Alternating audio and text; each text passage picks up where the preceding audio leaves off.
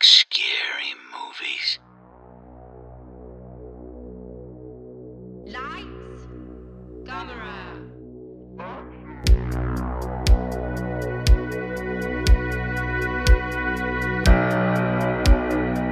Aujourd'hui, à Ongeance de film spécial Halloween, le série B, le slasher et l'horreur fantastique. Bienvenue à Ongeance de film, à vos risques et périls.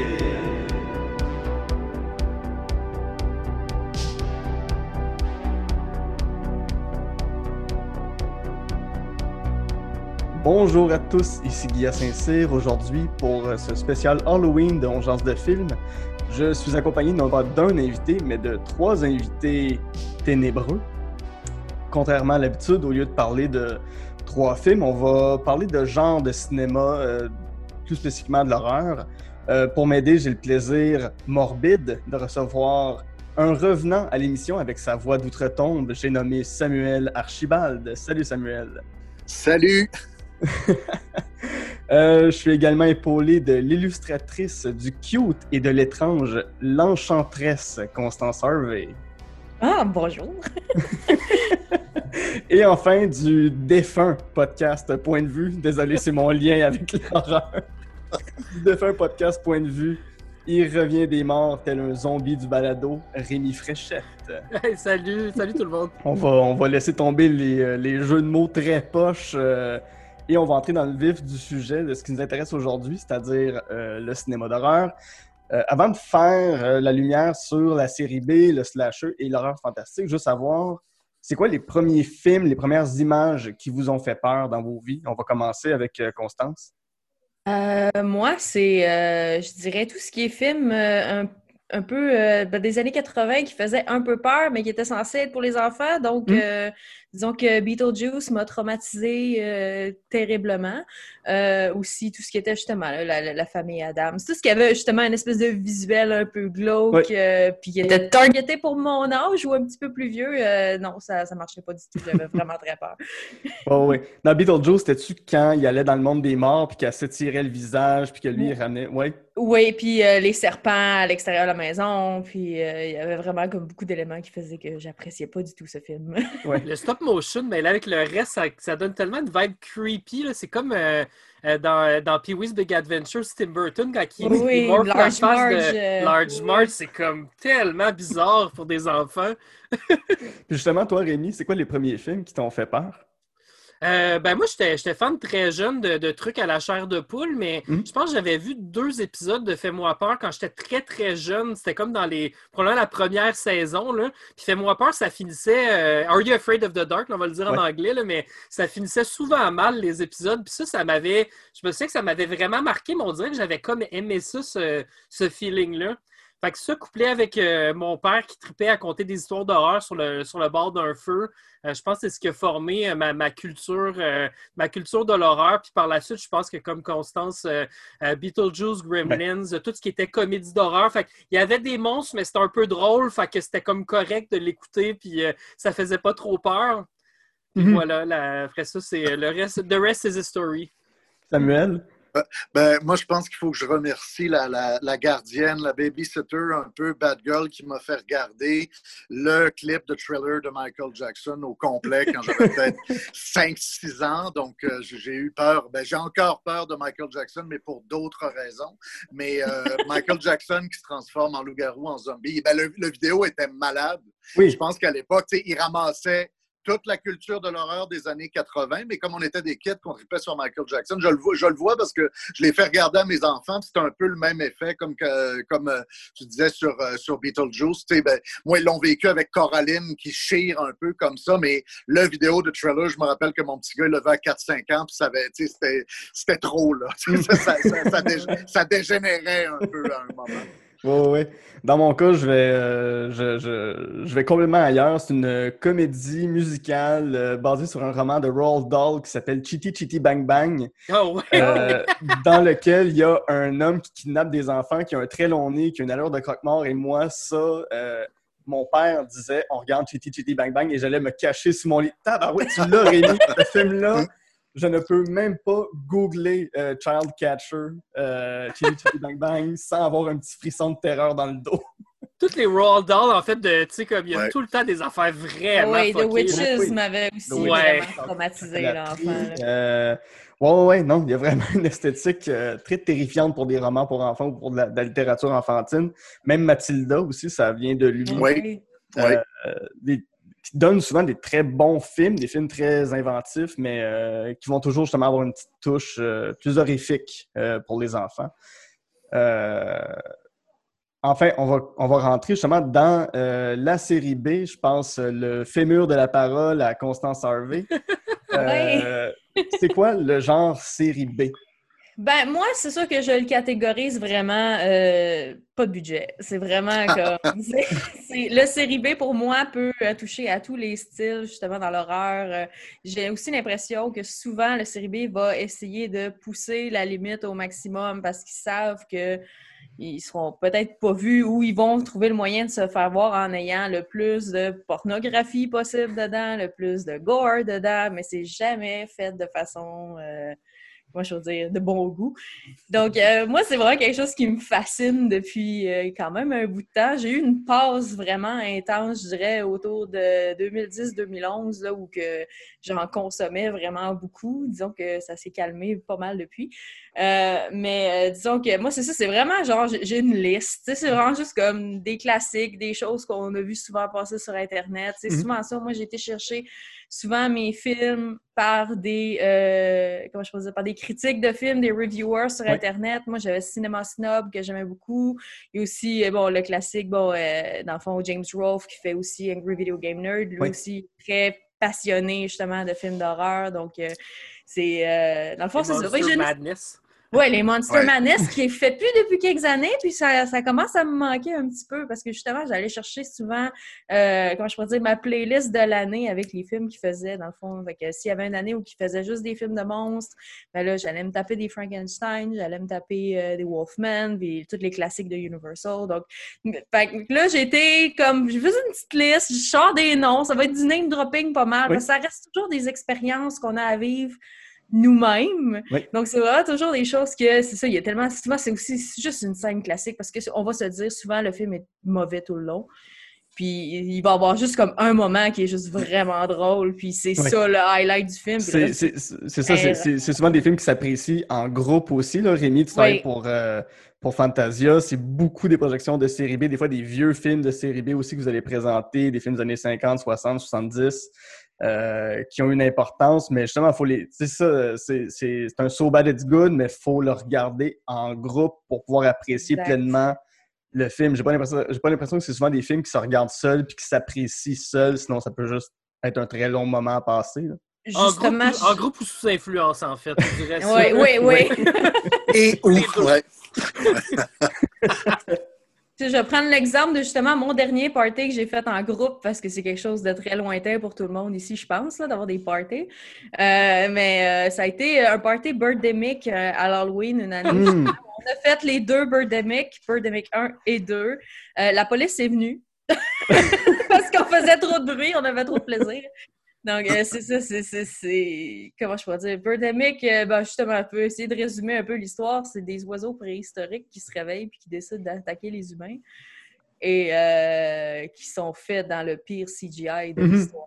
Ça n'a juste pas de bon sens. là. On dirait des, des- des- des oiseaux en papier qui volent puis euh, qui, qui attaquent des gens qui ne regardent pas au bon endroit. Puis, euh, j'avais été à Los Angeles aussi il y a quelques années pour aller voir le fameux restaurant où est tournée la plupart des scènes de Birdemic. Hmm. Et euh, j'avais l'espoir de rencontrer le réalisateur qui est vraiment obsédé par ce restaurant-là. Mais non, il n'est pas là.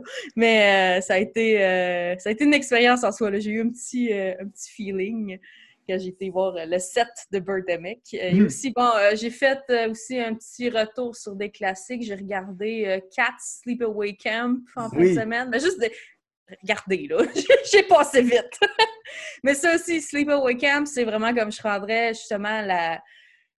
le premier qui est vraiment le film culte, mais c'était vraiment pour sa scène finale. Parce que ça reste un slasher classique. Comme tout slasher, si tu commets un acte sexuel, tu es, c'est un péché mortel. Fait qu'il faut Mhm. absolument que tu meurs. Donc, euh, on a tout dans ce film-là, justement. On a le, le- le cuisinier pédophile, on a les ados un peu frivoles qui veulent.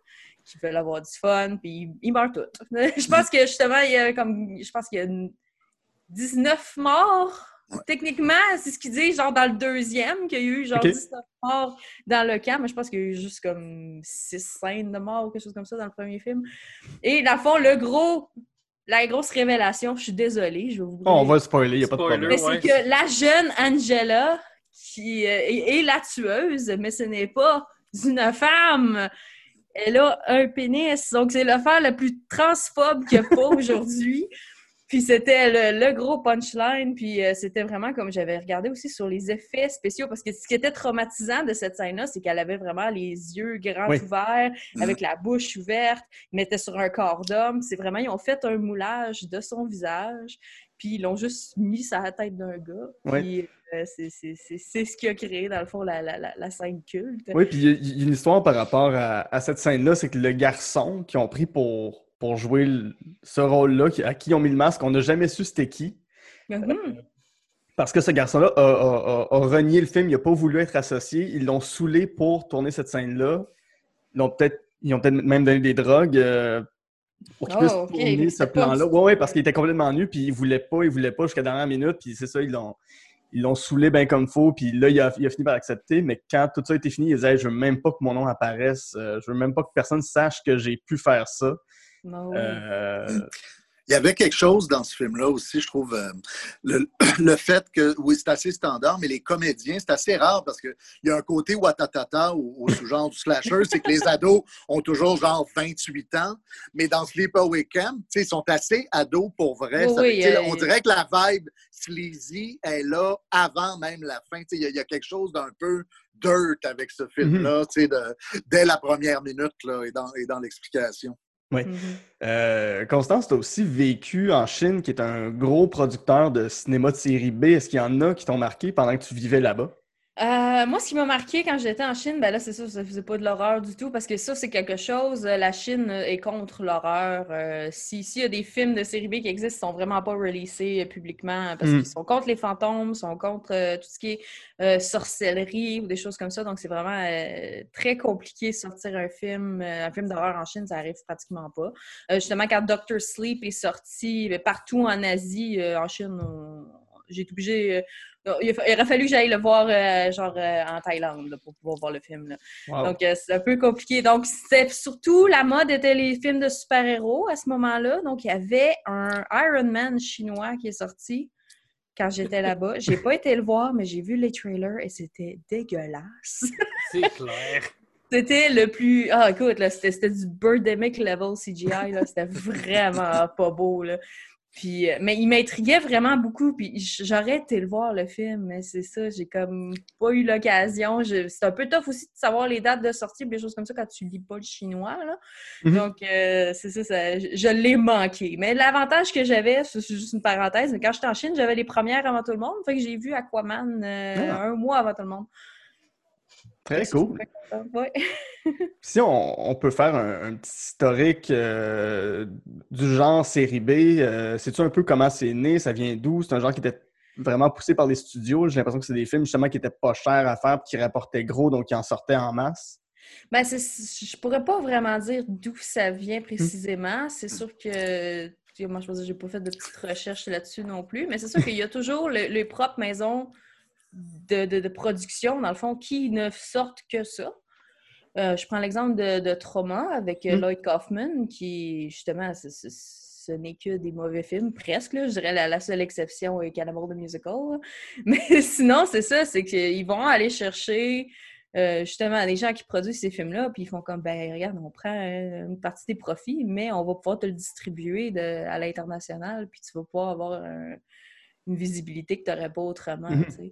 Euh, mais Ben, c'est du, série que... B, du série B, il y en a eu depuis le début de l'histoire du Ouais. cinéma, en fait. Là, Tu sais, même Ah, dans, dans les années 20, les années 30, euh, quand les studios s'en sont mêlés, ils, ils produisaient des films à la chaîne, puis il y a des petites Mhm. productions. Tous les films avec Bella Lugosi, que tu peux acheter des box sets de Ouais. 50 films pour 10$. piastres. Oui, oui. C'est tous des films tournés en une semaine avec des, du monde déguisé en gorille, puis euh, des chauves-souris sur des cordes. là. Ça, c'est du série B, mais d'une autre époque. C'est comme, Mhm. il y a eu une évolution dans le cinéma où on, on sort de c'est une usine à saucisses, puis on va essayer d'aller toucher des cordes sensibles euh, du public, puis les gens, ils embarquent ou ils embarquent pas. Là. Ouais, En, ouais. en fait, il y a quelque chose, en plus, je vais faire mon âge, là, parce que moi, je me rappelle de, de ça, mais juste, que ça a arrêté, j'avais à peu près 7-8 ans, mais en fait, pendant très longtemps, quand tu allais dans la plupart des cinémas, tu avais toujours deux films, comme au cinéparc. Donc, série A, série B, ça vient de là. C'est que vraiment, Ah. quand tu achetais un film, tu avais un film de série A et un film de série B. Et le besoin de la série B, c'était ça, c'était de dire, ben, ça prenait un deuxième film pour les exploitants qui allait coûter moins cher, que les gens allaient vouloir voir. Donc, quand tu n'avais pas les meilleurs comédiens, les films Oscar, ben, qu'est-ce que tu avais? L'exploitation, le gore, le sexe, etc. Donc, le besoin était vraiment euh, mercantile. là. C'était Le, le système était fait comme ça pendant longtemps. Ça explique aussi Mhm. justement l'espèce de classique de film d'horreur qui se passe dans un cinéparc où justement ça commence à se faire des minouches rendu au deuxième film parce que. Exactement. Ouais, C'est- à ça que ça servait. Avez-vous déjà vu le, film euh, Drive-In Massacre, qui est comme un, un film justement fait pour les cinéparcs, qui finit, c'est un, genre de slasher euh, qui se passe dans un cinéparc, puis la, la scène finale, la police rentre dans une cabine, puis là, ils vont pogner le tueur, l'image devient noire, puis il y a un texte qui apparaît à l'écran, puis c'est écrit euh, Le tueur n'a jamais été retrouvé, il est peut-être dans votre cinéparc. Et on ne sait jamais c'est qui le tueur, mais tu sais, quand tu le regardes en DVD de chez vous, là, oh my god, que l'expérience est un petit peu gâchée. Ouais, dans les films euh, populaires aussi, ben c'est ça, Edward a été, euh, a, a- a été nommé. Il en a fait. ce n'était que de la série B. Il y a aussi, euh, dans les années 90, pour faire hommage aux séries B, Mars Attack. On parlait de Tim Burton en ouverture, mais son Mars Attack, c'est un, gros hommage à ce genre-là avec. euh, des, des- des vaisseaux qui sont évidemment des modèles réduits avec euh, c'est une, farce mais c'est ça c'est un c'est un série B il y a aussi euh, le diptyque Grindhouse de Tarantino et Rodriguez euh, qui Ouais. est sorti en 2006-2007 euh, qui retrouvait Mais le- ce ouais. C'est beaucoup un truc de producteur aussi. Tu sais, Oui. Roger Corman, William Castle, c'était des producteurs qui faisaient comme. Tu sais, ouais, Corman, il y a quoi, 300 films à son actif comme producteur ou plus. là. Mhm. C'est- des. Mm. C'est de- encore le principe de l'usine, mais on, on sort des films, on en sort, puis il y en a un dans le lot qui va peut-être euh, qui va peut-être marcher. C'est quasiment le modèle en fait de euh, Blumhouse présentement. Oui. Là, on fait des films à petit Ouais. budget, on en garoche 20 au cinéma dans une année, puis il y en a un ou deux qui va faire beaucoup d'argent, le reste euh, vont, vont faire euh, juste euh, leur On budget. essaye des affaires, oui. Ben, le, le grand guerrier de la série B, ça reste John Carpenter, parce que c'est comme le gars qui a essayé d'être. C'était une contradiction, dans le fond. Il a voulu être un auteur de série B. Donc, je fais des films de série B, mais je signe mes films. Tu sais, c'est toujours Mhm. mon nom est là au générique Mhm. sur l'affiche. C'est un film de, de John Carpenter. Mais tu sais, John Carpenter, c'est peut-être le seul cinéaste tu sais, qui a jamais essayé de faire autre chose que du série B. Là. Tu sais, Il a jamais fait un film qui n'était pas complètement délirant. À la Wes Craven, quand il a fait son Music of the Heart, John Carpenter a jamais fait ça. Euh, Mhm. c'est- vraiment Oui. militant pour lui d'être un cinéaste de série B. Ben écoute, merci beaucoup, euh, Constance, pour, euh, pour nous avoir éclairé sur, euh, sur la série B. C'était vraiment cool. On va, Mhm. euh, on va passer le, le, le fémur de la parole maintenant euh, à Rémi Fréchette avec le genre du slasher. Euh, je te laisse aller. C'est quoi ce genre-là? C'est quoi son historique? C'est quoi les films qui t'ont marqué? Ben, les racines sont un peu les semblables à ce qui est du série B, en fait. Euh, tout ça se croise euh, beaucoup Mhm. parce que du slasher, ça a été souvent du série B. Euh, très peu de slasher à grand déploiement, on va se le dire. Euh, les racines viennent beaucoup du giallo italien. Euh, donc, euh, le- le- les gens qui se font tuer un après l'autre par un tueur euh, anonyme. Euh, puis, euh, dans les premiers exemples qu'on peut peut-être noter, il y a Psycho qui est un peu du slasher, mais c'est pas exactement ça encore, mais c'est un peu ça. Psycho qui est même devenu une franchise de slasher par la suite avec euh, trois films, une télésérie. Euh, Il y en a un aussi qui n'est pas nommé souvent, mais qui est Dementia 13 de Francis Ford Coppola, qui a été Mhm. fait en 63, euh, où c'est comme des riches dans une, une grosse euh, baraque qui se font tuer un après l'autre avec une excellente scène de décapitation. C'est pas avec Jack Nicholson, celui-là? Le- je ne sais pas si Nicholson est dans lui. C'est ah, c'est peut-être un autre, mais c'est un Roger Dans les Shop of. Horrors aussi, là, mais Dementia 13, c'est vraiment le, le, le kill list d'un, slasher. Fait que tu vois un peu les racines qui s'établissent là. Puis le- celui qui est comme toujours mis en exemple, c'est euh, Black Christmas, euh, film canadien de 1974, qui est comme le, le granddaddy of slasher. là. Les, les gens le connaissent euh, comme le, le- le- la, la base de tout, euh, même s'il y a eu euh, des exemples qu'on peut noter avant. Euh, puis euh, à partir de là, ben, ça, ça a dérapé. Euh, c'est les- les- la grosse période des slashers. Ce qui s'est développé par la suite, c'est les années 80 où là, ça a été la- les années de franchise. Mais, mais je vais passer à travers les codes, en fait, avant Oui. de, de- de- de parler de films en particulier, parce qu'il y a beaucoup de codes dans les slashers. Euh, comme c'est des films d'exploitation comme les séries B, euh, c'est des films avec euh, très peu de budget, donc souvent un, casting assez restreint, très peu de lieux de tournage. On va trouver un lieu iconique, puis tout va se passer là. Le camp de vacances de Vendredi 13, le petit- la petite banlieue de Nightmare on Elm Street ou de Halloween même. Donc, on essaie de, de vraiment restreindre la production, pas que ça coûte trop cher. Pas, de cas- pas trop de casting, pas trop de lieux. Euh, puis on vise encore euh, euh, blood, and, blood, blood and boobs, qu'on va dire. Donc des, des totons et du sang. Ça, c'est Ouais. les, des règles. C'est des trucs qu'on peut même plus faire aujourd'hui. Même à un niveau méta, ça a comme plus vraiment sa place dans le cinéma. d'être aussi gratuit dans, dans- dans- à montrer ça. Fait que, mais à cette époque-là, c'était comme ce qu'ils vendaient. C'est ce qui amenait les, les- les- les adolescents au cinéma. Euh, mais après ça, il y a beaucoup de règles narratives dans les slashers. Euh, on dit slasher parce que c'est euh, c'est un slash de couteau, Mhm. donc un coup Mhm. de couteau.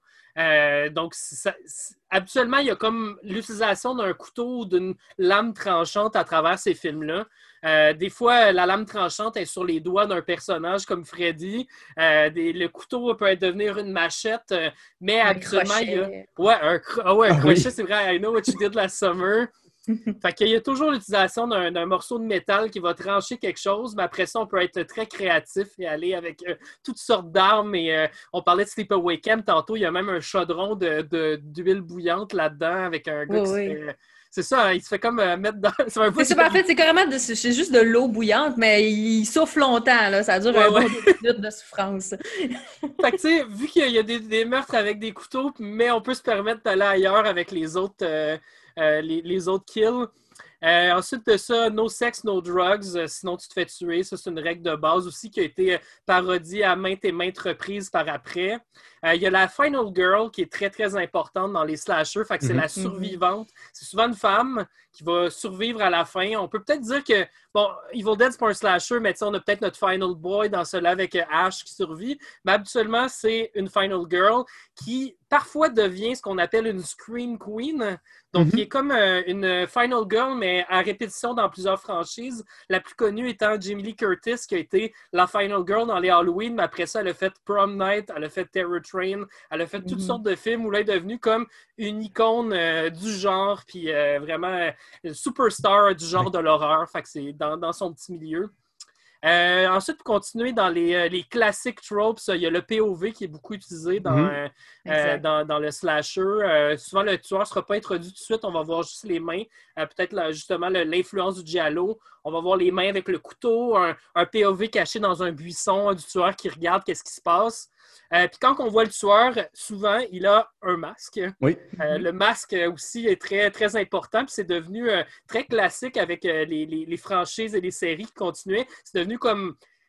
Le, le tueur, finalement, devient la vedette. On s'en fout un peu du groupe d'ados qui se font tuer. C'est le tueur, son look, son masque, la façon qu'il se comporte, puis parfois même la, la star qui est en arrière du masque. Fait que, tu sais, Jason, Michael Myers, euh, euh, dans Scream, même, euh, Bloody Leatherface Valentine. aussi. Ouais, c'est ça, exactement. Ouais, c'est ça. J'ai pas parlé de Texas Chainsaw, mais aussi Ouais. c'est comme un genre slasher. euh, euh, c'est un, c'est un, un des, un des- des premiers aussi. Là. Euh, ensuite de ça, les faux jumpscares. Mhm. Euh, Ah, ça, ouais. il y en a vraiment beaucoup. Euh, ça, dans les, dans les slashers, c'est un grand classique. Euh, des fois, c'est un, membre du cast qui est farceur, puis là, il va faire euh, des jokes, euh, puis là, ça va faire un, un faux jump scare, puis à un moment donné, ben, ça, va être vrai, ça va être vrai que ça va arriver. Euh, puis c'est comme ça que le masque de Jason est introduit dans le troisième film, justement. C'est un des, Oui. des personnages qui amène le masque, qui fait une blague à quelqu'un avec le masque de hockey, puis finalement, ben, plus tard, Jason récupère le masque, le porte, et c'est ça. Là, c'est après ça, tous les autres films, ils ont comme été obligés de garder ce- ce truc-là. Euh, Puis un classique aussi, mais qui est pas qui vient pas des slashers, mais qui est le chat qui jump dans l'image. Oui. Puis euh, j'ai fait une petite recherche. Savez-vous d'où ça vient? Le premier film qui utilise ça? De où? Euh, Le je vous chat? laisse guesser. Le chat qui saute dans l'écran. Euh, aucune idée, non? Une affaire de Walt Disney, je dirais. euh. Non, c'est euh, The Amityville Horror en Ah! 1979. Hmm. Euh, donc, euh, ouais, ça a été beaucoup utilisé par les slashers, mais c'est comme, euh, c'est comme vraiment le, le classique, je pense, dans le cinéma d'horreur tout court. Je me serais attendue à ce que ce soit genre un film obscur japonais ou quelque chose comme ça. ouais, ouais. Ben, ça se pourrait. Écoute, là, j'ai, fait une grosse recherche sur un site qui s'appelle Wikipédia et j'ai Wow! trouvé ça là-dessus. fait que j'ai des sources très fiables. Euh, J'ai une question, Rémi, moi. ah ouais, donc. donc. Euh, Est-ce que on pourrait considérer que les euh, destinations ultimes sont des slashers, mais avec un méchant invisible? Oui, ben moi je pense que oui, parce que c'est vraiment la kill list. Puis ta kill list est claire du début. On a tout le groupe qui se fait potentiellement tuer, puis finalement ils ne sont pas tués. Puis après ça, on y va par élimination. Là, c'est comme euh, checklist. OK, lui est mort, lui est mort, lui est mort. Notre superstar. C'est comme la mort, le tueur, en fait. C'est ça. Ouais. ça. Fait que là, tu vois, le, le masque n'est pas si important, mais euh, là, c'est plus le jeu du, euh, de domino, de, de mousetrap, là, où quelque chose fait tomber quelque chose qui fait que le. Mais moi, moi, moi j'ai compté euh, 100% comme. puis c'est peut-être une des dernières franchises euh, slasher qu'on a eu. Peut-être qu'on peut compter les Saw aussi euh, là-dedans, Ouais. mais tu sais, dans les années 2000, il n'y en a pas eu beaucoup. Puis ça, ça Mhm. serait euh, effectivement une des, des franchises euh, pas mal euh, populaires. Euh, puis ensuite, euh, pour terminer les, les, les tropes, il y a les effets, euh, les effets spéciaux pratiques, Mhm. les maquillages. Puis ce qui vient avec ça, c'est le culte des maquilleurs dans les années 80 qui est arrivé.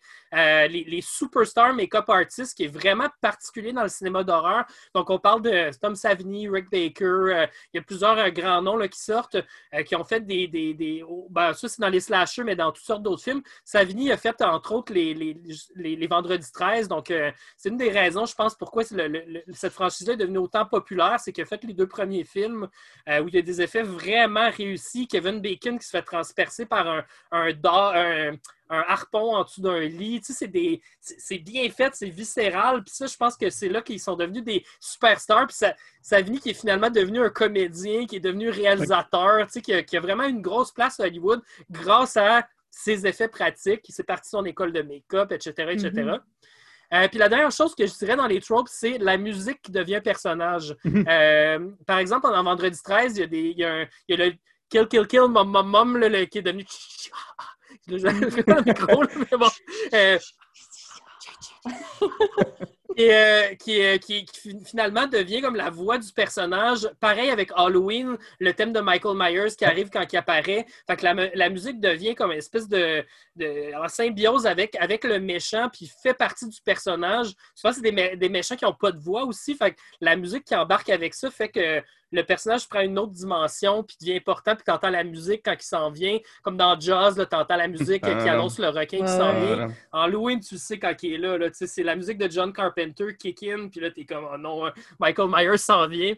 Donc euh, voilà, euh, j'ai euh, j'ai fait une petite liste de films marquants, mais peut-être qu'on peut y revenir tantôt. Vas-y, vas-y, non, non, allons-y. Ouais, je peux y aller. En fait, j'ai fait un genre de top 5 euh, en bref de, de franchises. Euh, je voulais juste Oui. vous mettre des statistiques parce que les, les slashers, c'est un, genre à statistiques. C'est des genres avec beaucoup de Oui. films par franchise et beaucoup de kills.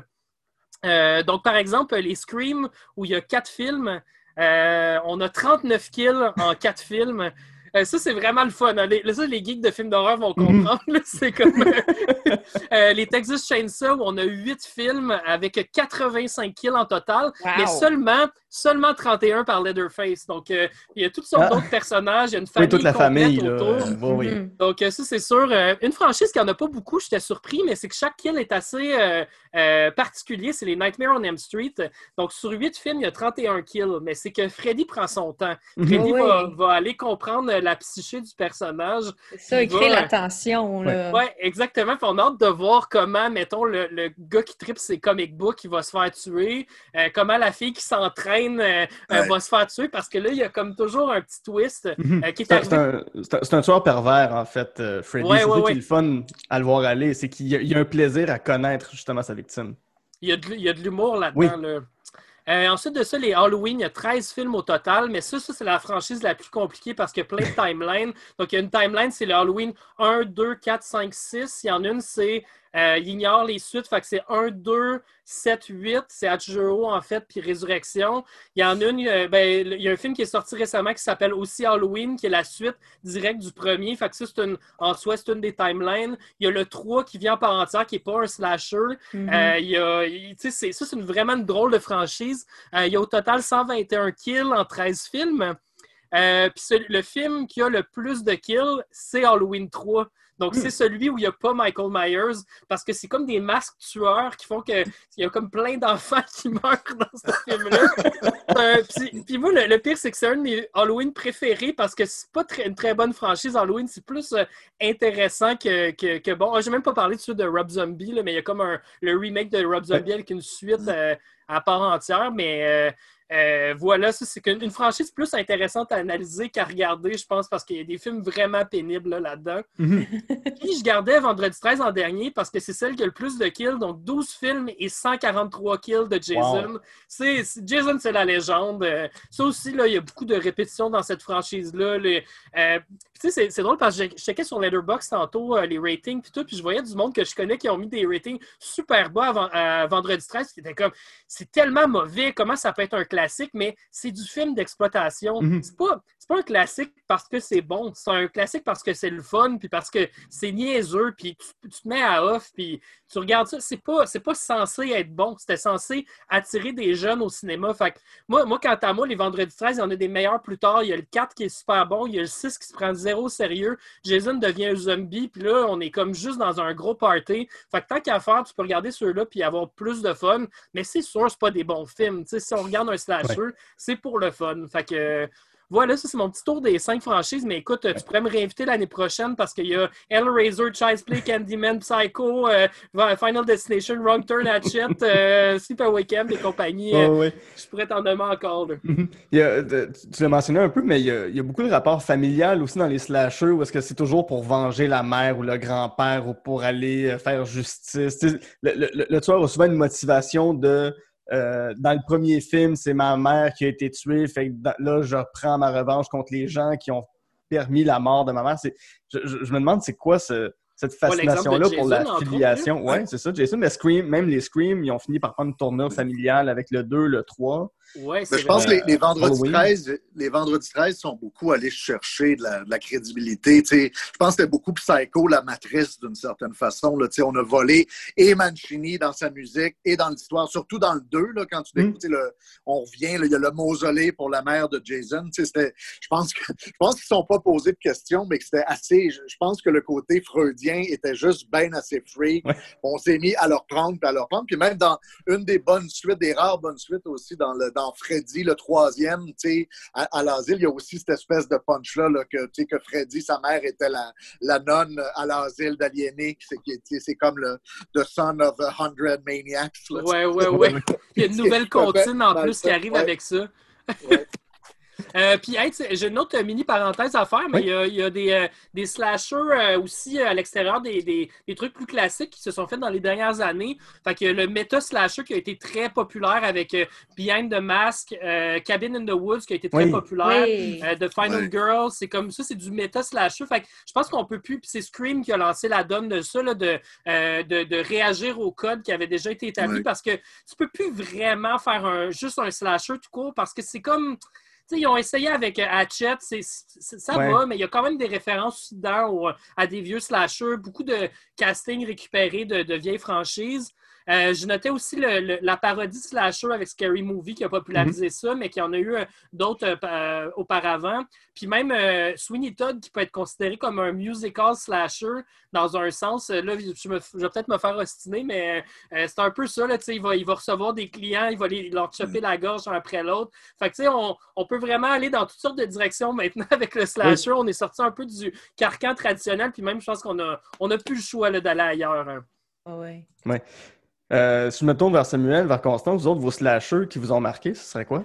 Ah ben moi ça, ça, ça allait avec mon plaisir coupable, mais c'est sûr que moi j'adore Child's Play, j'adore Mm. les Chucky, euh, je, les ai presque tous, euh, à l'exception que j'ai pas vu les plus récents, j'ai pas vu le reboot parce que maintenant euh, Chucky euh, c'est rendu euh, Mark Hamill qui fait Oui, sa voix. oui. Ça a l'air, c'est ça, j'ai pas vu aussi.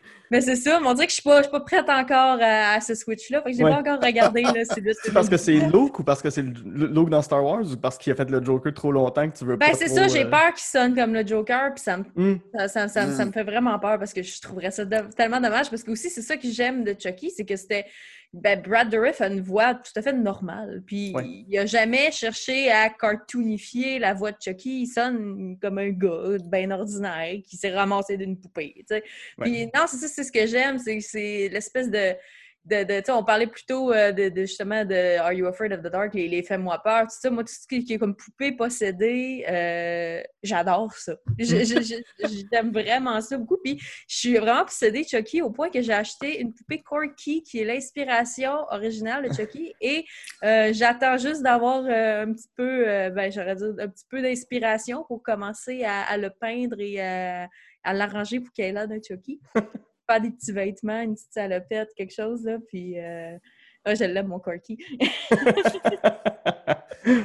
Samuel? Ouais, ben moi aussi, je vais- il y en a un que je vais garder pour mes plaisirs coupables tantôt. Là. Bon, ben, je, je- vous parlerai de mon amour des, des vendredis 13, justement, mais il y en a quelques-uns que j'ai déterrés. Dans les récents, il y en a qui, qui essaient de ne pas faire méta, mais quand même de renouveler, que j'ai bien aimé, comme Hush, puis euh, All the Boys Love Mandy Lane. J'ai adoré ce, ce film-là. Et dans les vieux, j'ai une petite pelle qui est un film de euh, Jeff Lehman qui est Just Before Dawn, qui est vraiment excellent. Si vous pouvez mettre la main dessus, c'est vraiment de 81-82 qui était comme passé à la trappe, là, mais qui a beaucoup de twists que je ne veux pas révéler, mais qui est vraiment les jeunes qui vont dans les montagnes et se font tuer. Il y a un petit côté survival, euh, un peu délivrance euh, Texas Chainsaw, là, mais c'est vraiment un petit, un petit bijou, celui-là, qui, est- qui- qui a comme été oublié.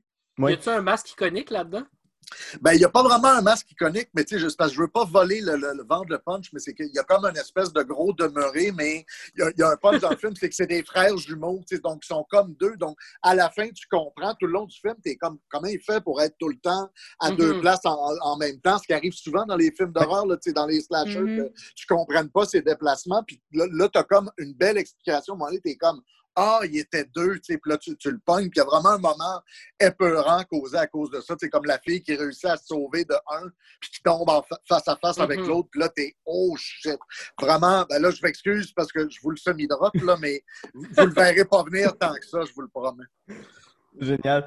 On va rester avec toi euh, pour euh, parler de l'horreur fantastique.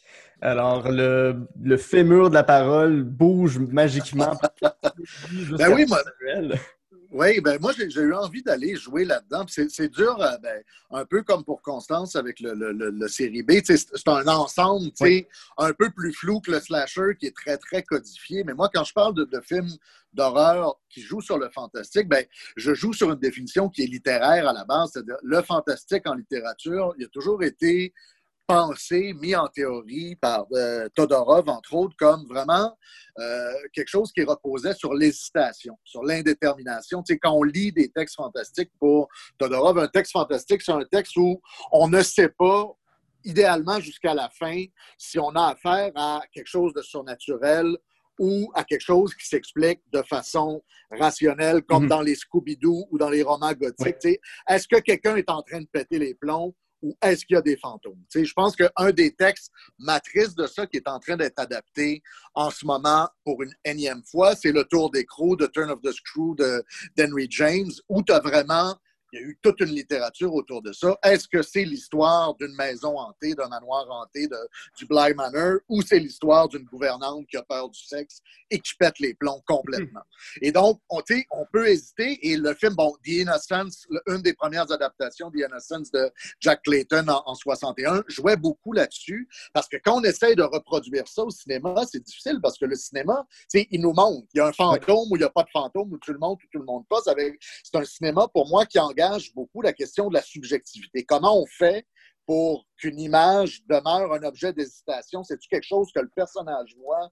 Est-ce que les autres le verraient? Est-ce que moi, je suis en train de le voir? Bon, etc. Et ça a été bien fait dans, plusieurs films. Je pense que les, premiers exemples marquants, c'est les films de tourneur pour hmm. Val Newton à la RKO dans les années 40, surtout la féline Cat People, dans Cat People, ben, c'est encore une affaire comme ça, très freudienne. Hein, donc, l'héroïne de Cat People, Urena, c'est comme une fille, elle, vient, on ne serait pas trop Slovénie, Europe de l'Est, tout ça. Et dans son village, il y avait une légende qu'à un moment donné, les, femmes avaient été attaquées et violées par des panthères et que depuis ce temps-là, les femmes de son, de son village, quand elles sont excitées sexuellement, quand elles perdent leur virginité, elles se transforment en, en panthères. Et donc, mm-hmm. tu as cette belle légende-là. Et tout le long dans le film, ben, tu as le côté, elle, elle est persuadé que si un jour elle baise, elle va se transformer en panthère. Et nous, on est toujours à se demander, ben, es-tu, c'est-tu vraiment, est-ce a vraiment une malédiction, un curse ou c'est une névrose, voire euh, une psychose et elle, pète complètement les plombs? Et Tourneur va jouer là-dedans jusqu'à la fin, c'est-à-dire à chaque fois qu'elle se transforme, c'est pas clair. C'est-tu quelqu'un qui se, l'imagine, bon, etc.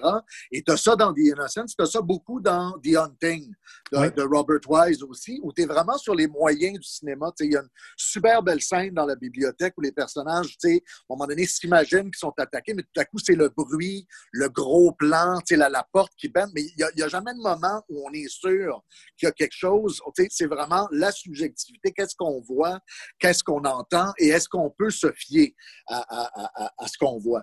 Et je pense, tu sais, c'est dur de le mentionner aujourd'hui. Bon, il y a toute la, controverse, mais c'est sûr que euh, Polanski a fait une trilogie de grands films fantastique comme ça. Donc, avec Répulsion, Le bébé de Rosemary mhm. et Le locataire, qu'on voit pas assez. Le locataire, moi, qui est un film qui m'a vraiment, vraiment fait flipper comme ça, où il se met en scène lui-même. C'est ça, surtout à ce temps qu'on sait que Polanski joue dans le rôle principal. oui, c'est ça. Mais en même temps, c'est presque jouissif de le voir parce que c'est un film que c'est dur de ne pas interpréter d'une façon gender ou, féministe parce que c'est vraiment l'histoire d'un homme un peu effacé, un peu euh, creep, un peu faible comme ça, fragile, qui emménage dans l'appartement d'une femme qui s'est suicidée, puis qui se met à être obsédé par elle, puis par se sentir persécuté comme elle par les voisins. Puis on est vraiment dans, ben, es-tu vraiment en train de virer fou? Ou il est agressé pour vrai? Et c'est vraiment quand tu le pognes là, à la télé, moi je pense que la première fois que je l'avais vu, c'était comme à, Télé-Québec un dimanche à minuit, puis t'es comme, c'est donc bien fréquent ce film-là. Et t'es jamais sûr, c'est ça. On dirait mm. que ce qui est, quand c'est très, très bien réussi, ce genre de film-là, c'est qu'on dirait que ça engage ta folie à toi, puis ça engage ton interprétation à toi. C'est que tu arrives à la fin, puis t'es comme, je ne sais pas ce que j'ai vu, Calvaire, je ne sais pas comment comprendre ça, mais les images m'obsèdent. Tu sais, de, de, mm. Shining de Kubrick, oui. Le, le roman de King, c'est clair qu'il y a des fantômes. Dans le film, il y en a-tu? Je suis pas sûr. mais il y a clairement une représentation de la folie. Un de mes grands, grands films préférés, euh, hyper marquant comme ça, euh, Jacob's Ladder d'Adrian Lyne qui reprend un vieux punch, un punch qui venait de Carnival of Souls de Curvey en 62, mais l'idée de, OK, tout s'est passé dans sa tête au Vietnam avant de mourir, mais comment ça se fait qu'il savait de quoi avaient l'air les années 80? Est-ce est que c'était juste un rêve où il est vraiment passé par le purgatoire, le paradis? Tu ne sais pas ce que tu as vu et vraiment, ça, ça reste avec toi je pense que c'est quelque chose qui est super dur à faire, mais quand c'est vraiment réussi, ça donne les moments, tu sais, pas juste d'horreur, de trauma, mais vraiment de grosses terreurs, de mhm. grosses peurs qui, restent avec nous très, très longtemps. Et je pense que c'est comme un sous-genre aussi. On, dirait que c'est un moment qui arrive. Des fois, c'est pas tout le film, mais c'est un moment qui arrive dans des films, des fois, pas d'horreur, mais à côté, les, les, moments épeurants dans des films pas d'horreur comme, ben, je dirais, Lost Highway et Mulholland Drive de David Lynch. Il y a des moments dans les films de David Lynch qui sont les moments les plus fréquents que j'ai vus dans ma vie de, de, de, de geek, de films d'horreur. Euh, Caché de Michael Haneke, Ennemi de, Ennemi de Denis Villeneuve euh, Mhm, plus ouais. récemment. Euh, le très beau, moi j'ai beaucoup trippé aussi, où il y a des moments comme ça. euh, Personal Shopper d'Olivia Assayas avec euh, Kristen Stewart. Tu sais, c'est- c'est comme pas un film d'horreur pour l'essentiel, mais tu as deux, trois penses, soit de, de fantômes, de, de tueurs, où tu es comme, c'est bien Ouais. épeurant tout à coup, ce film-là. tu sais. Oui, oui. Tu parles de, de, de Mulholland Drive. Tu sais, moi, la, la scène, à chaque fois que je repense, j'ai un, un mauvais frisson dans le dos. Les choses que Ouais. j'aime pas, c'est quand tu as les deux gars qui sont au café, l'espèce de diner sur le bord de la Ben route. oui, ben oui. L'autre qui dit J'ai fait un mauvais rêve où tu étais assis devant moi et c'est passé telle affaire. Et Ouais. tout se passe pendant qu'il dit, puis il dit derrière le container en arrière, j'ai vu l'affaire la plus terrifiante Ouais. de ma vie. Puis on y va, tout le build-up qui mène à ça, j'en parle, puis je suis, je, suis, je suis pas bien tellement ça me remet dans un mood où Ben oui. c'est terrifiant. Quel, quel malaise. Puis t'as ça, tu sais, le moment dans le Highway où t'as comme le personnage, j'oublie le nom de l'acteur, qui est hyper épeurant, mais qui vient dire, tu sais, ils, ils reçoivent les cassettes sur le Ouais. pas de leur porte, là, tu sais, Call- ils viennent dire, ouais, call me, Call chez me. vous, tu sais, là, t'es comme, mais c'est quoi cette affaire, tu sais, t'as comme aussi, je pense que c'est c'est ça qu'on essaie d'engager notre propre folie, c'est que souvent, les, les cinéastes vont réussir à créer quelque chose où t'es comme, je sais pas comment interpréter ce que je vois, là. c'est comme pas logique, puis tu sais, je je suis pas dans une allégorie, c'est pas juste, tu sais, je sais pas ce qui se passe, je l'ai vécu récemment dans la première heure de euh, I'm Thinking of Ending Things de Charlie Kaufman sur Mhm. Netflix. On dirait qu'après ça, le film a oublié que je le regardais, puis j'ai oublié que je l'écoutais aussi. Là. je, suis comme allé faire ma vaisselle à un moment, mais toute la première heure dans le champ, puis Ouais. le souper, tu sais, que là, tout à coup, la fille change de nom. Ouais, c'est très tu sais, t'as ses pensées, puis là, t'es comme, mais qu'est-ce qui est en train de se passer Mhm. exactement? Avec les parents de- qui vieillissent, qui rajeunissent, Ouais, qui changent d'âge constamment. Ouais. t'as l'espèce, on dirait en anglais, tu sais, c'est le, le dread, tu c'est- pas tant que, tu sais, tu fais pas, t'es pas dans le jump scare, t'es pas dans le gore, mais t'as quelque chose qui te grimpe dessus tranquillement, pas vite, qui est vraiment, comme tu dis, un espèce de, de malaise, d'angoisse. Je suis pas bien devant ça, je comprends vraiment pas qu'est-ce qui est en train de se passer. Tu l'as-tu fini au moins? Il y a comme vraiment. moi. Oui. euh, En tout Ouais. cas, moi, j'ai vraiment aimé ça. Je comprends quelqu'un qui ne pas ce film-là, mais. Ben, je, je, ouais, je l'ai fini. J'ai fini par le, j'ai fini par le, le finir, Par le là, finir. pas, pas du premier coup. À un moment, je me suis comme tanné parce que moi, j'ai vraiment trippé jusque, jusqu'au moment où ils sont sur le chemin de terre. Ils sont comme Mm. sur le chemin de terre, puis elle dit, il n'y a pas d'école, là. ça se peut Mhm. pas, là, on est comme dans le bois. Finalement, il y a une école, puis c'est ça, je l'ai rattrapé, mais il y a comme une petite demi-heure, au moment donné, j'étais, ben là, je sais plus ce qui se passe, là, Mm. puis- Ouais, ouais. puis, euh, je suis pas capable de me raccrocher, mais oui, un globalement. film le fun à jaser après, là, c'est à Ouais. discuter. Là. Euh, mais tu sais, tu remontais les, les, euh, les euh, David Lynch, là, mais tu sais, Eraserhead aussi, moi je, le, je dis souvent que c'est un de, mes, Ouais. un de mes films d'horreur préférés parce que c'est- pas classiquement, c'est pas comme un film d'horreur comme on l'entend, mais c'est un film d'horreur, c'est des séquences de cauchemars. Puis euh, quand j'ai vu ça la première fois, moi ça m'a creepé out, puis Mhm. les images me revenaient en tête. C'est un mot bizarre, la- l'ambiance sonore est tellement étrange, il y a des, des effets de make-up, il y a un monstre, Ouais, il y a, ouais. il y a des séquences Ouais, de cauchemars. C'est vraiment, euh, c'est comme de l'horreur expérimentale au final, euh, avec euh, beaucoup de sous-textes sur la paternité, sur, euh, tu sais, sur la famille. C'est euh, non, mais c'est ça, Ouais. c'est vraiment. J'aurais pu le nommer à la fin dans ceux que j'adore, là, mais on va garder d'autres Ouais. affaires. Oui. Ouais. Il y, a un tri- il y en a un que, ben, qui n'a pas été assez vu à mon sens, mais qui est un de mes derniers grands favoris là, là-dedans, qui, est, euh, ben, qui est un Coréen, qui est A Tale of Two Sisters, Jang Yeon de Kim Jong-un, qui est vraiment capoté là-dessus. Les deux apparitions de fantômes, pour moi, dans les, parmi les plus épeurantes que j'ai vues de ma vie, là, un peu comme Guy disait, moi je l'enseigne des fois, euh, c'est dans mes cours sur l'horreur au cinéma, il y a deux séquences que, que, que je montre, mais où finalement, on bascule. Ce qui ressemble le plus en anglais dans- à la catégorie que je décris souvent, c'est, on dit euh, psychological horror, là, vraiment Mm. dans l'horreur Mhm. psychologique, mais dans A Tale of Two Sisters, c'est ça, c'est que plus on avance, plus on a l'impression que, ah non, c'est juste une petite fille, qui est très, très traumatisée, mais comme le cinéma nous permet d'être dans sa tête, ben, c'est pas tellement important la fin que les fantômes existent ou n'existent pas parce que, tu sais, ils sont, ils sont présents quand même. On dirait que le fait qu'ils engagent la folie, ben, je me répète un peu, mais on dirait que ça engage notre propre santé mentale à nous autres. Là, à un moment, c'est comme, hey, que je ne traite pas en ce moment. Tu sais, on dirait que le- les fantômes, tu souvent, tout, tout ce qui est plus autour de l'apparition du fantôme, ça nous fait ça. là. Que ce soit Mm. l'exorciste, ou je pense, moi, de, moi, le dernier qui m'avait fait ça beaucoup, c'est la période fantôme japonais aux cheveux noirs, là, mais tu sais, Ouais, de. The Ring, puis tu de, de Grudge. Là. Moi, je me rappelle d'avoir vu, tu même le, le remake américain que j'aime beaucoup, je l'avais vu au cinéma. C'est la dernière fois que j'ai été vraiment deux ou trois jours à regarder en dessous de mon lit. Tu sais qu'il y a des angles morts partout. Là. Mm. Tu ouvres le rideau Ouais. quatre fois en prenant ta douche que t'es, voyons, j'ai donc ben peur, tu et, et que ça veut pas s'en aller, là. Oui. C'est un, un genre aussi qui, tu historiquement, qui s'inspire beaucoup des romans d'Edgar Allan Poe, de H.P. Oui. Lovecraft, où le mal vient toujours d'une place qu'on soupçonne pas. là. Tu euh, Edgar Allan Poe, dans, dans les années 40, 50, 60, avec Vincent Price, c'était... Il en sortait aussi comme de la saucisse de Raven, l'achat de la maison à Usher, tous ces films-là aussi, là, qui sont euh, dans le fantasy horror. là. Oui. Je pense que c'est quelque chose qu'on veut faire. Je pense une stratégie qu'on essaye toujours de faire, c'est de dire ben, peut-être que c'est inventé, peut-être que c'est pas vrai, mais ça veut pas dire que ça t'affectera pas toi aussi. tu sais. Puis moi, je me rappelle le, le livre L'Exorcisme avait fait ça. J'avais vraiment eu peur. J'avais fini de lire une nuit. Il était deux heures du matin. Puis dans l'exorcisme, c'est qu'il y a toute une partie, tu sais, avant de, de- de laisser la mère faire exorciser sa petite fille, où elle, vraiment, elle voit des psychiatres, elle voit des médecins. Puis tout le monde essaie de dire, ben, elle a-tu lu un livre sur l'exorcisme ou sur la possession démoniaque ou tout ça qui l'aurait rendue folle? tu sais? Puis moi, j'étais comme, ben attends, mais là, je suis tout seul à la maison. Il y a un orage électrique, il est deux heures du matin, j'ai vraiment peur à cause d'un livre sur la possession.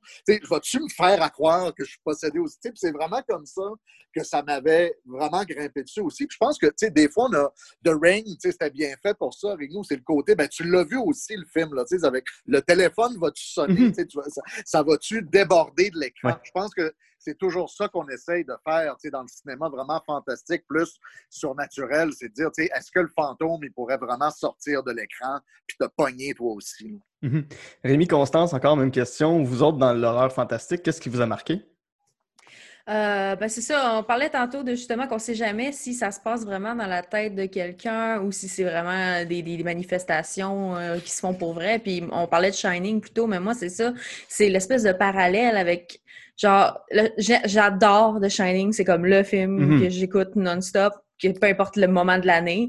Puis c'est vraiment parce que on sait pas si c'est ça, si c'est la maison est tentée ou si c'est juste parce que c'est de la violence conjugale Ouais. À, côté. Là. Ouais. Puis moi, toute, toute la scène avec la docteure à la maison qu'elle explique qu'il a snappé le bras à un moment donné, mais tu sais, il était sous. Puis, puis là, je suis comme... Moi, c'est ça, c'est que je vois genre juste Ouais. comme des grosses...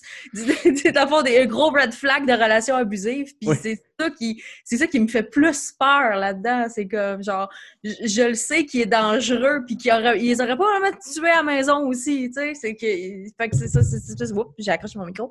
Mais non, c'est ça, fait que c'est, c'était cette espèce de peur-là que je dirais que tout le temps, euh, on peut risquer de, de, de se ramasser euh, puis se faire tuer par, euh, par son, son conjoint à n'importe quel moment aussi. Puis tout le long du film, Wendy est un peu terrifiée par les comportements de Jack, qu'elle Oui, rationalise constamment, comme quand euh, Danny revient avec des marques dans le cou, puis tout ça. Puis Oui, ben, ils sont trois dans un hôtel, donc euh, par équation, qui aurait pu faire ça autre que Jack? Mais exact. Sa réaction, c'est vraiment de dire tu l'as fait par le passé, tu es encore capable de le faire. Puis là, c'est l'isolement qui cause ta violence. Euh. Rémi? Hey, je vais y aller avec un film de l'année passée. C'est rare qu'on peut faire ça, des films très récents, mais de Lighthouse, euh, je sais Mm. pas si on peut l'inclure là-dedans, là, mais euh, justement, le côté euh, cauchemardesque, on ne sait pas si ça arrive, on ne sait pas si ça arrive pas. Euh, moi, ça a été un- une belle expérience de cinéma là, d'aller voir ça, puis de, c'était un, un cauchemar. C'est- J'ai vécu un, un cauchemar, je me suis senti mal pendant une bonne partie du film, puis, euh, euh, mais senti mal dans le bon sens. Là, ça ça m'a vraiment marqué l'imagerie de ce film-là. Euh, encore une fois, c'est peut-être pas un film qui est pour, qui pour tout le monde. là. Je ne pourrais pas recommander ça, disons, à des cinéphiles moins habitués. C'est quand même un. C'est quand- c'est même corsé là, comme morceau. En plus, c'est en vieil anglais. Il y a comme. euh, mais euh, c'est. Tu sais, il y a le. Si c'est un cauchemar, ça arrive-tu pour vrai? On ne le sait jamais. Il y a toujours une ambiguïté dans l'imagerie qu'on voit. Tu as raison, puis je trouve que c'est important. Ben, je- j'en reparlerai peut-être un peu tantôt, mais je, je pense que c'est important dans le dans toute la mouvance. C'est un peu art house horror, là, tu sais. euh, Le des A24 horreurs, horror, ça. Ouais, ouais, le A24. Ben, Ben, les, stratégies, aussi. les, stra- les stratégies d'indétermination, tu sais, sont- c'est- beaucoup plus important. là. Ça revient beaucoup. On dirait que ça a été récupéré. Là. Mhm. Exact. Mais je trouve ça le fun que tu mentionnes The Lighthouse parce que j'ai un de mes très bons amis qui habite aux îles de la Madeleine et ce film-là qui a été projeté, les gens ont couru pour aller le voir parce que ça résonnait beaucoup en eux parce que tout le monde connaît quelqu'un qui a été gardien de phare aux îles de la Madeleine et la folie dans laquelle les deux personnages sont plongés. Il y a beaucoup de gens qui se reconnaissaient ou qui reconnaissaient des membres de leur famille euh, à travers l'isolement de vivre dans un phare, de vivre euh, justement dans, cette- dans cet isolement-là. Donc oui, ça a une, une grosse répercussion. euh, dans beaucoup d'endroits qui sont insulaires, euh, un peu partout dans le monde, pas juste les îles, mais euh, ouais, particulièrement là-bas.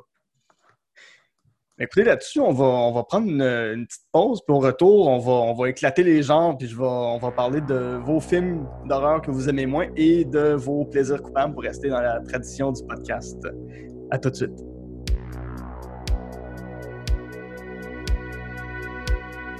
Je profite de cette pause pour vous souhaiter un très joyeux Halloween. Gavez-vous de bonbons, de cochonneries et de films à vous faire dresser les cheveux sur la tête? Écrivez-moi pour, euh, pour me dire c'est quoi vos films d'Halloween à vous. Je suis, vraiment curieux de les connaître. Et euh, je tiens également à vous remercier, les auditeurs et les auditrices, euh, dans une ambiance un peu lugubre, j'en conviens, pour votre soutien, vos messages et vos nombreux commentaires. C'est toujours un plaisir de vous lire et de sentir que la communauté du podcast s'agrandit d'épisode en épisode. Je vous invite donc à partager euh, le podcast le plus possible et, ben oui, à mettre un petit 5 étoiles sur iTunes, c'est toujours apprécié. Sur ce, on retourne à d'autres suggestions terrifiantes. De retour à Ongeance de film spécial Halloween avec euh, mes invités Rémi Fréchette, Samuel Archibald et Constance Harvey, avec qui en première partie on a parlé des films de série B, de slasher et d'horreur fantastique. Euh, on laisse tomber les genres, je veux juste savoir euh, c'est quoi vos, films d'horreur que vous avez pas aimés euh, dans vos vies? Un que vous avez regardé, vous avez dit ça c'est c'est ridicule, je peux pas croire que, que ça se puisse. À commencer par Samuel. Euh, ben moi, là, je vais, je vais être un peu plate, mais tu sais, je, je pense que c'est le. Je, je vais en parler là, mais moi, comme vieux, vieux fan d'horreur, tu sais, on parlait justement de Art House, de A24 Horror. Tu sais, c'est pas que j'ai pas aimé ça, mais je suis pas encore complètement vendu Mm. à, tu sais, toujours à, à l'esthétique. Puis il y, a des- il y a des films comme ça, des fois, peut-être parce qu'ils m'ont été mal vendus, mais j'ai bien aimé Midsommar, mais j'avais vraiment pas aimé Hereditary. Tu sais, j'ai trouvé ça plate, Hereditary. J'étais comme. C'est quoi ça? Puis de Mm. Lighthouse, je suis plate parce que j'ai trouvé ça assez cool. Mais moi, j'ai toujours un problème. Tu sais, des fois, c'est une question d'adhésion, mais Mhm. moi, je pense que mon problème avec les films comme Gars de bois puis comme Gars de région, c'est qu'à chaque fois qu'il y a une affaire comme ça, comme deux gars sont au fin fond du monde ou une famille sont dans un hôtel pour l'hiver, je suis comme Ah, ben, ça serait cool, j'aimerais ça. Moi, tu il y a comme quelque chose dans la prémisse qui accroche pas avec moi. Puis de Lighthouse, ben, j'ai fini par beaucoup aimer ça, mais ça m'a comme pris deux, trois fois pour le voir. J'avais de la misère à le finir. Là. J'étais comme, tu sais, si je voulais entendre deux ivrognes, tu sais, être inaudibles puis se péter dessus pendant deux heures, tu sais, j'irais à pêche blanche avec mon père, là, tu sais, puis ça serait la, la même affaire, tu sais. ça fait- On dirait que j'avais comme une, rés- une résistance. Des fois, j'ai une résistance au côté.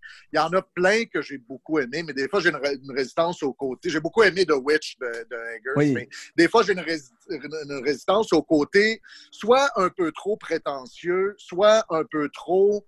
Tu sais, j'ai beaucoup aimé de, Ba- de Babadook de Jennifer Kent. mais Oui. En même temps, il y a quelque chose que, à un moment donné, je dis, c'est tellement évident que le Babadook, c'est la- la- la- l'agression, l'agressivité de la mère que, tu à un moment, je suis comme, ça peut pas me faire peur. Tu la métaphore est comme trop claire. Des fois, là-dedans, il y a quelque chose. Il n'y a, aucun film là-dedans que j'ai détesté, mais des fois, j'accroche pas autant que tout le monde, j'ai l'impression. C'est peut-être juste parce que je suis fucking vieux. Euh, Constance? Ben, moi, je dirais que c'est ex aequo. Euh, je dirais que c'est plus euh, le fait que j'ai trouvé qu'ils étaient overrated, les deux films. Mais ça va avec euh, Annihil- Annihilation puis Bird Box. Euh, Je trouve que ils sont...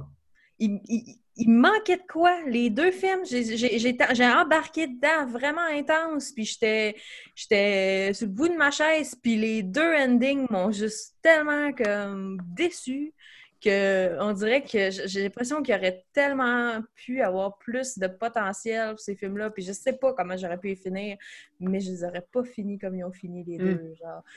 C'est plate parce que justement, c'est Annihilation. euh, ce qui est le fun avec ce film-là, c'est que visuellement, il est magnifique, que c'est juste des filles, le cast, que c'est. euh, L'aventure, là, tu pars en aventure avec Oui, eux dans un monde parallèle. puis la beauté des morts, la beauté de comment tout, tout, tout se transforme en plante, c'est magnifique, mais quel ending de merde! C'est ça, dans le fond, c'est vraiment ces deux films-là, j'ai l'impression que j'ai perdu mon temps à la fin. Genre, c'est ça qui me fâche le plus. Là. Rémi, je t'ai vu réagir. Toi, c'est des films, j'ai l'impression que t'as vraiment aimé. Ben, Bird Box, je l'ai pas vu, euh, puis j'étais moyen intéressé là, avec ce que j'ai lu dessus. Là, fait que ma Annihilation, j'ai vraiment aimé ça. Puis, ouais, j'étais un peu. euh, tu sais, le, le pire, c'est que moi, ce- que je fais dans la vie, mon genre de cinéma, c'est un peu plus euh, comédie léger. Euh, mais comme, comme spectateur, j'aime bien ça, les trucs euh, artsy.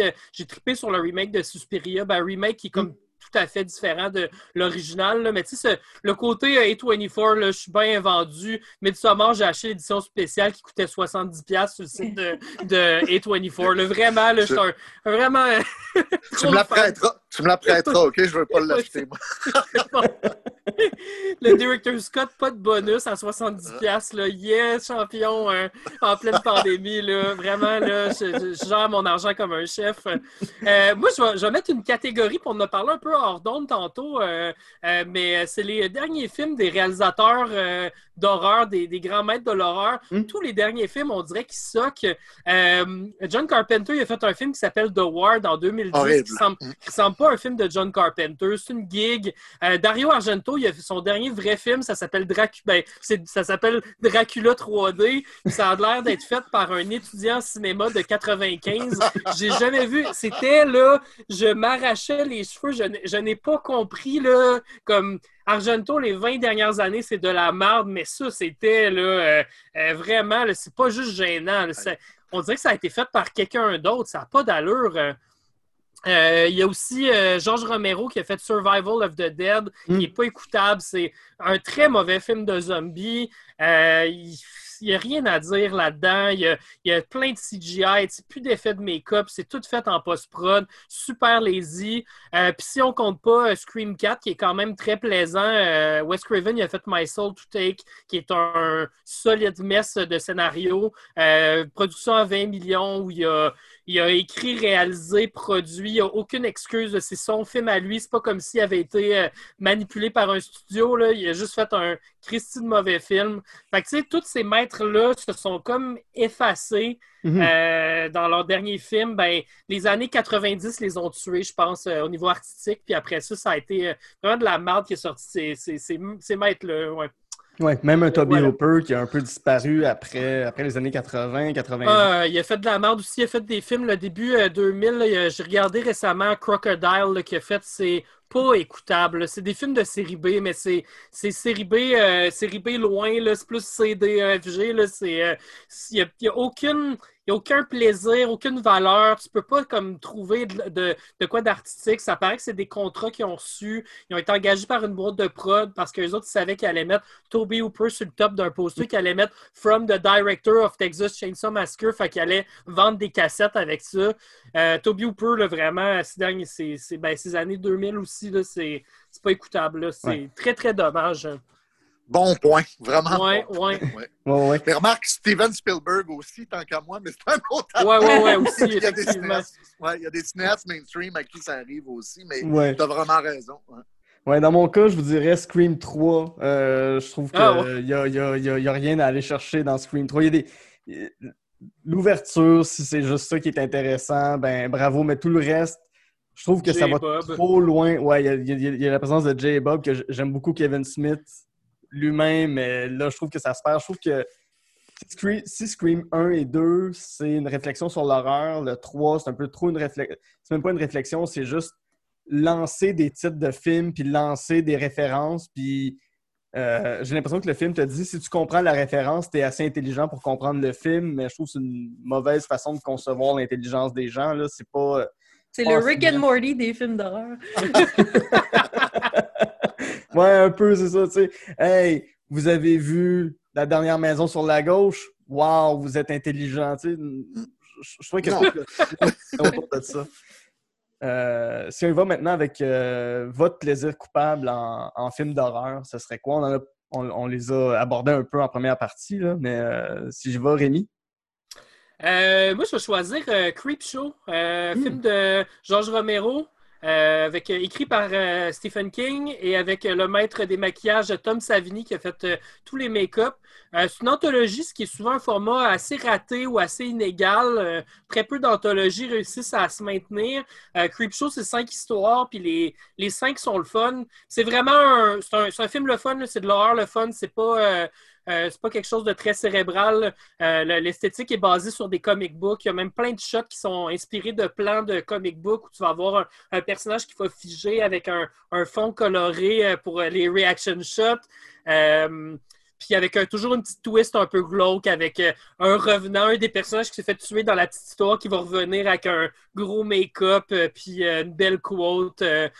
puis ils se sont pas forcés à trouver un fil liant entre les histoires. C'est simplement un petit gars qui, son père le chicane parce qu'il lit des, des, comic books d'horreur. Fait qu'il jette le comic book au- aux poubelles. Puis là, le- le- le- les pages s'envolent puis on va se promener dans, dans les histoires. Euh, fait qu'il y a Leslie Nielsen là-dedans qui, euh, qui fait un tueur en série qui enterre ses victimes euh, sur une plage jusqu'au cou, puis attend que la marée monte pour aller voir se noyer. Euh, il y a une histoire super cool avec Stephen King qui joue un, un, un fermier, un genre de fermier euh, attardé, euh, Vernon, qui s'appelle Leslie, euh, Leslie Ver- non, on n'a pas Leslie Vernon, Vernon quelque chose, là. Euh, il y a une météorite qui s'écrase dans sa, dans sa cour, puis quand il touche, il y a du, du gazon qui se met à pousser sur ses mains, puis partout sur son terrain. Fait que c'est tous des, des trucs un peu nono, mais c'est tellement, tellement bien fait, tellement fait avec de la passion, beaucoup de cœur, puis c'est bien balancé. Ouais. Un plaisir que je revisite assez souvent, ça, euh, Creepshow. Super bon soundtrack aussi. Euh, une, grosse recommandation. Le 1, là. Le 1. Parce qu'il y a un 2 puis un 3, mais le, le 1, là. Mais même Twilight Zone, euh, le film des années 80. euh, Ouais, il est cool. Oui, oui, entre autres par Spielberg. entre- Il y a qui d'autre? Il y a. Il y a John Landis qui est malheureusement avec son, son crash d'hélicoptère qui a tué deux personnes sur le plateau, qui la scène est dans le film. Là. Ça, je- en tout cas, moralement, c'est un peu weird. Là. mhm. Euh, ouais, c'est ça, Spielberg. Euh, je me souviens pas des autres, mais ouais, ouais, c'était c'était quand même pas pire, ça. hein. Ouais, ouais, ça se regarde bien. Ça... Joe Dante en a fait un. C'est comme un dessin, un truc très cartoon, là, avec... euh, Mhm. Tu rentres dans la tête d'un petit gars, puis tout devient Ouais. comme un dessin animé à Looney Tunes. euh. Ouais, Exact. ouais, ouais. Euh, Constance, dans ton cas, euh, Ah, un plaisir je- je- coupable? Ouais, c'est ça, mais le plaisir coupable, j'hésite en deux là, en ce moment. Je suis en train de me dire, je vais dire Poltergeist. hein. Ah oui! Ouais, Pour rester avec Toby Hopper et Spielberg. Oui, ben c'est ça. Mais c'est que vraiment, euh, tu sais, on parlait plutôt justement des, des, des choses qui nous faisaient peur enfant. Poltergeist, pour moi, c'est. et On réussit à, vis- tu sais, à mettre en visuel exactement comment se passaient mes cauchemars enfants. Mm. Puis justement, la scène du clown, la, la télé, la, moi, la neige dans la télé, puis tout ça, c'est vraiment comme quelque chose qui m'a toujours comme freaké quand j'étais petite. Puis, euh, puis je l'avais pas vu, le film, enfant. C'est vraiment, moi, c'est quelque chose... Poltergeist, je l'ai vu adulte la première fois de ma vie. Puis je suis vraiment juste comme... Mais c'est tous les codes de, de mes cauchemars qui sont dans ce film-là. Puis ça, il me fascine. Puis j'aime tellement la petite madame chasseuse de fantômes là-dedans. Puis je, je sais pas, il y a vraiment comme... il y a- il y a- c'est ça, je trouve que c'est c'est- c'est une réussite visuelle. Le- fait, justement, là, que c'est la maison, c'est censé être confortable chez vous, c'était censé être bien, t'es censé être en sécurité, puis là, c'est pas le cas du Mhm. tout, tu sais. Puis tout, c'est... C'est ça. Je dirais que c'est un de mes coups de cœur. Sinon, aussi, ben, un autre classique que j'adore, c'est L'Exorciste. Parce que, je sais pas pourquoi, mais quand je le regarde, euh, comment je peux dire, il y a, y y l'enquêteur qui, qui- qui pose des questions pendant Mhm. le film. C'est- un Colombo tout craché. Oui. genre. Puis je trouve tellement qu'il n'y a pas rapport dans le film, puis il est parfait. Ouais, il existe une version traduite au Québec de L'Exorciste qui a été faite dans les années 2000, je crois, OK? où euh, justement, à un moment donné, l'inspecteur, il va voir le curé euh, sur une piste de course, le curé s'entraîne, puis euh, il dit « Ah, vous ressemblez un petit peu à Sylvester Stallone, je trouve que, je trouve que vous faites Stallone dans votre style. » Puis à la fin, tu sais, bon, une, une espèce d'engueulade entre les deux, puis à la fin, le curé décide de partir, puis l'enquêteur finit juste par lui dire « Ouais, ben finalement, euh, t'es pas un Stallone, t'es plus un Woody Allen. » What? Oh, boy. Puis pour vrai, juste pour ça, la traduction québécoise vaut vraiment la peine d'être vue. Oh mon Dieu, il faut que je trouve ça. Je parlais de, de, de Poltergeist aussi. Il y a une entrevue surréaliste entre euh, euh, Andy Warhol et Steven Spielberg où sont probablement complètement défoncés, sont assis sur un lit, euh, les jambes croisées, puis à la télévision, il y a de la neige, là, c'est juste euh, du, du- du- du flicker. Puis Spielberg est vrai, il a l'air parano, il a, l'air dans un autre monde complètement. Puis l'entrevue a été faite avant euh, le tournage de Poltergeist, mais il pointe la télévision, puis il fait juste dire c'est sûr que c'est par là que les fantômes sortent. Ça, c'est un portail des Oh. fantômes vers notre monde, puis il a vraiment l'air défoncé sur je sais pas quoi. Il raconte comment son père lui a fait manger un transistor quand il était petit. c'est vraiment une, une entrevue hallucinante. Puis il y a euh, euh, la femme de, de- euh, du chanteur des Rolling Stones, euh, dont le nom m'échappe. Euh, La femme de Mick Jagger. la, la femme de Euh, Mick Jagger qui, qui est assise sur un... Jerry, Jerry Hall. Ouais, c'est ça, qui est assise sur un lit et qui dit rien. long. Tout le long. Je me bien quelle, su- quelle substance est responsable des errances de ces années-là. hein. je, je, je, je mettrai, je mettrai le lien euh, avec l'épisode, c'est euh, Ouais. c'est particulier. Dans ton cas, Samuel? Ah, ben moi, moi j'allais dire, ben c'est ça, j'en profite pour, pour parler de mon amour des Vendredis 13 parce que moi, c'est clair, c'est vraiment mon enfance. Là. Moi, je suis né euh, à la fin des années 70 avec les, les slashers, les, les grandes années du slasher. J'étais vraiment là-dedans. C'est bizarre parce que Rémi le disait bien tantôt, il n'y a aucun Vendredi 13 qui est à proprement parler un bon film.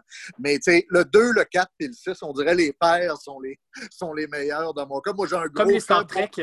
Oui, t'as raison. J'ai un gros faible pour le 2, qui est comme pour moi le slasher prototypique où il y a tout, là, de la meilleure Final Girl, la, la légende, bon, etc. Plein, plein de trucs qu'on aime. Des meurtres très influencés par Bay of Blood, là, le, le meurtre de la chaise roulante, qui est un, un des meilleurs. Mais pour moi, c'est bizarre parce que tu le disais, c'est dur d'expliquer des fois à des gens plus jeunes ou à des gens qui n'ont jamais embarqué dans slasher, c'est quoi le trip de regarder des mauvais films où c'est toujours la même affaire, tout ça. Mais tu sais, pour moi, c'est vraiment du gros comfort cinéma, revoir des Jason. Puis c'est drôle, j'ai eu comme un flash mémoriel, une double mémoire tantôt, mais je me, ra- je me suis rappelé de quand il y avait des clubs vidéo.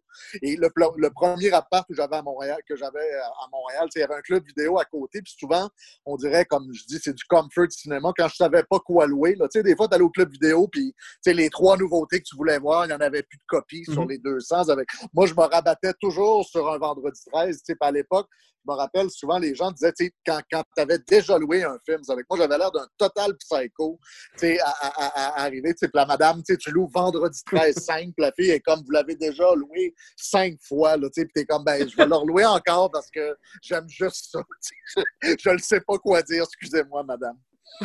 J'ai- travaillé dans un club vidéo, puis à un moment donné, j'ai juste dit à la personne, je vais vous le vendre. Là. Je- Je vais vous le donner.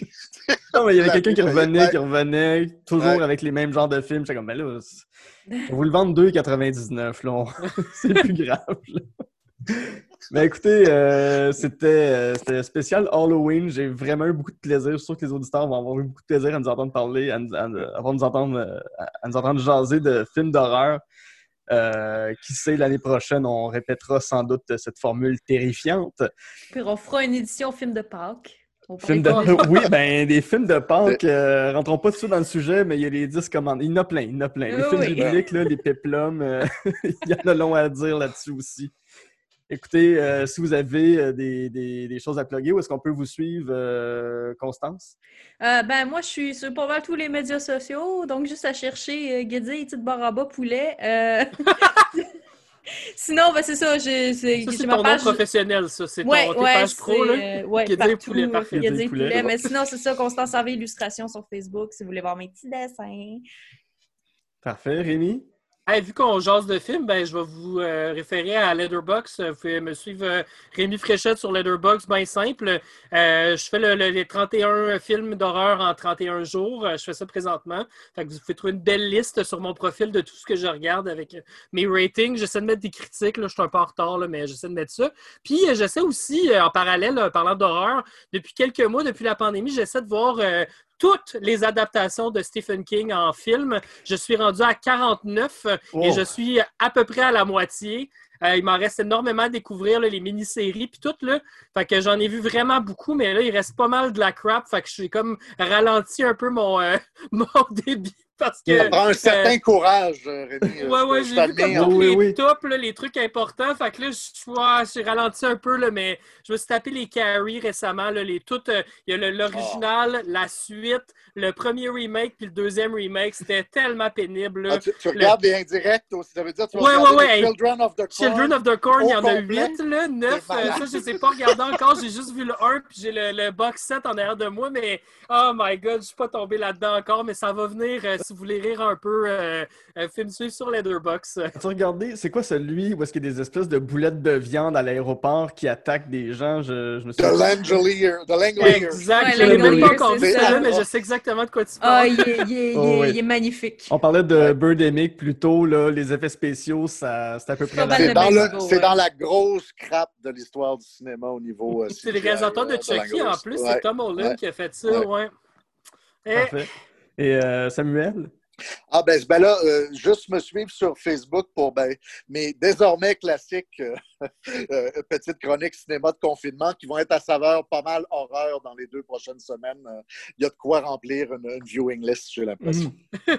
Puis on peut toujours retourner sur tout.tv, regarder Terreur 404. Oui, c'est une bonne idée. Ça fait un beau visionnement d'Halloween aussi, y compris le premier épisode de la deuxième saison, qui est notre spécial Halloween, euh, presque, presque digne d'un spécial Halloween des Simpsons. Vraiment une cool série en passant. J'ai vraiment trippé Hey, là-dessus. là. Parler d'anthologie tantôt que c'est tough, là, mais ça, sérieux, euh, Ouais. solide vois, anthologie. moi, c'était un peu un hommage à ça. On tripait, ben, Sébastien et moi, on tripait beaucoup là, sur justement les, ce vieux format-là. de- C'est vraiment à ça qu'on a voulu rendre hommage. euh, Creep Show, euh, Twilight Zone, Alfred Hitchcock, Ray Bradbury et compagnie. Tout, all, the, all the good stuff. là. Génial. Là-dessus, ben, mon nom est Guillaume Saint-Cyr avec mes invités Rémi Fréchette, Constance Harvey et Samuel Archibald. On a jasé de films d'horreur. Salut.